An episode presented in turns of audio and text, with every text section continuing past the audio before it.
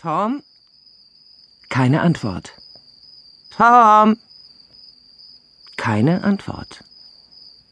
Was ist nur in den Jungen gefahren, frage ich mich. Hey, Tom! Die alte Dame zog ihre Brille auf der Nase nach vorn und schaute über die Gläser hinweg im Zimmer umher.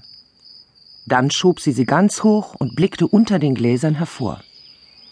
Nach etwas so Kleinem wie einem Jungen sah sie so gut wie nie durch sie hindurch, denn dies war ihre Feiertagsbrille. Ihr ganzer Stolz. Sie war nur zur Zierde angefertigt worden, nicht weil sie sie brauchte. Durch ein paar Ofenringe hätte sie genauso gut sehen können.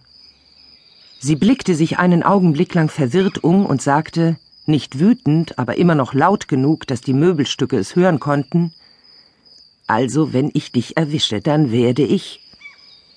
Sie sprach den Satz nicht zu Ende, denn sie beugte sich bereits vor und stocherte mit dem Besen unterm Bett.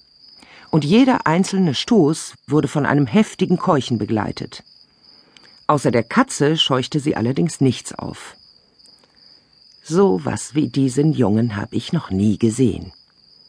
Sie ging zur Tür, die offen stand, stellte sich in den Türrahmen und blickte hinaus zwischen die Tomatenstauden und das Stechapfelgestrüpp, aus denen der Garten bestand.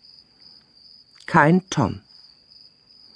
Also erhob sie die Stimme zu einer Lautstärke, die für größere Entfernungen bestimmt war, und rief Ju, Tom! Sie hörte ein leises Geräusch hinter sich und konnte sich gerade noch schnell genug umdrehen, um einen kleinen Jungen am Zipfel seiner kurzen Jacke zu erwischen und seine Flucht zu verhindern. Hab ich dich. In der Speisekammer. Da hätte ich auch selbst drauf kommen können. Was hast du darin gemacht? Nichts. Nichts. Schau dir mal deine Hände an.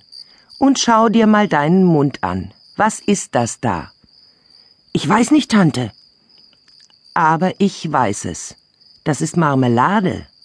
Ich hab dir schon hundertmal gesagt, wenn du die Finger nicht von der Marmelade lässt, zieh ich dir das Fell über die Ohren. Gib mir die Rute. Die Rute zitterte in der Luft. Die Lage war verzweifelt. Oh, schau mal hinter dir, Tante. Die alte Dame drehte sich auf dem Absatz um und raffte ihre Röcke hoch. Der Bursche machte sich augenblicklich aus dem Staub, kletterte den hohen Lattenzaun hinauf und verschwand auf der anderen Seite. Seine Tante Polly stand einen Augenblick lang überrascht da und lachte dann gnädig. Also, da soll mir doch einer den Jungen. Lern ich denn nie dazu? Hat er mir denn nicht schon genug Streiche gespielt, so dass ich eigentlich auf der Hut sein müsste? Aber alte Narren sind die größten Narren, die's gibt. Einem alten Hund bringt man keine neuen Kunststücke bei. Du meine Güte. Jedes Mal kommt er mit einem anderen Trick daher. Wie soll man da ahnen, was kommt? Er weiß genau, wie lange er mich ärgern kann, bevor er mich auf die Palme bringt. Und er weiß, wenn er es schafft, dass ich einen Augenblick durcheinander bin oder lachen muss, ist die Wut schon wieder verraucht und ich kann ihn einfach nicht mehr verhauen. Ich tue einfach nicht meine Pflicht gegenüber dem Jungen, und Gott weiß, das ist die reine Wahrheit. Wer sein Kind liebt, der züchtigt es. Das steht schon in der Bibel.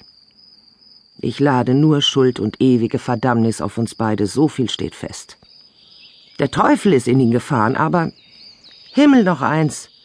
Er ist der Junge meiner eigenen Schwester selig, und ich hab einfach nicht das Herz, ihn zu schlagen. Jedes Mal, wenn ich ihn davonkommen lasse, habe ich ein schlechtes Gewissen und jedes Mal, wenn ich ihn verhaue, bricht es mir fast mein altes Herz. Naja, der Mensch, vom Weibe geboren, lebt kurze Zeit und ist voll Unruhe, wie schon die Bibel sagt. Und ich denke, da ist was dran.